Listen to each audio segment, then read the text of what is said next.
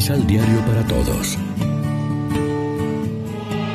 Proclamación del Santo Evangelio de nuestro Señor Jesucristo, según San Juan.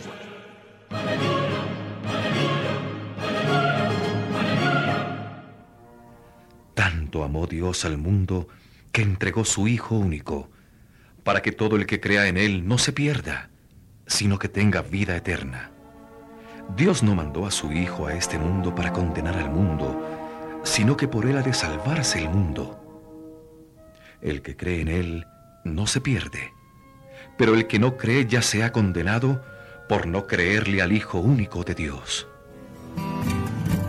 Lección Divina Amigos, ¿qué tal? Hoy es domingo 4 de junio, celebramos la solemnidad de la Santísima Trinidad y como siempre nos alimentamos con el pan de la palabra. Nuestro Dios no es un ser perfectísimo y lejano, omnipotente y frío, retratado en un problema aritmético de personas y naturalezas. Dios es admirable en sí mismo y en la obra de la creación, admirable en su trascendencia y a la vez cercano a la historia del pueblo de Israel, de la iglesia y de cada uno de nosotros. Un Dios que sale al encuentro de Moisés y de su pueblo. Un Dios que se presenta a sí mismo como compasivo y misericordioso, lento a la ira y rico en clemencia y lealtad. Por eso Moisés le pide confiadamente que mi Señor vaya con nosotros, perdona nuestras culpas, tómanos como heredad tuya. Después del pecado del pueblo que se había construido un becerro de oro y lo adoraba, Dios, llevado de ese amor y de esa capacidad de perdón y de clemencia, renueva con él la alianza.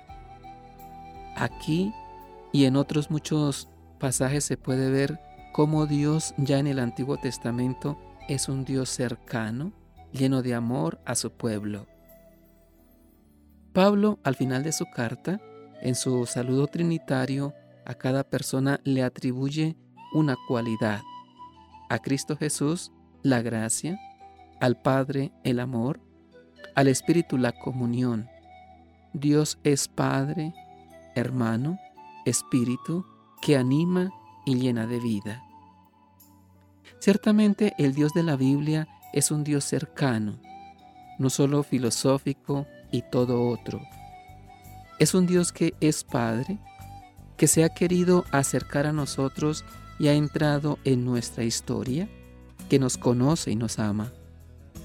Un Dios que es Hijo, que se ha hecho hermano nuestro, ha querido recorrer nuestro camino y se ha entregado por nuestra salvación. Un Dios que es espíritu y nos quiere llenar en todo momento de su fuerza y de su vida. Reflexionemos. ¿Cuál es la experiencia central del evangelista y de las comunidades que se transparenta en el texto del Evangelio? ¿Qué te dice el texto sobre el amor de Dios? Oremos juntos. Señor Jesús, renueva en nosotros la presencia del Espíritu para que nos configure contigo y podamos ser reflejo y testimonio del Dios Trinidad en el mundo. Amén. María, Reina de los Apóstoles, ruega por nosotros.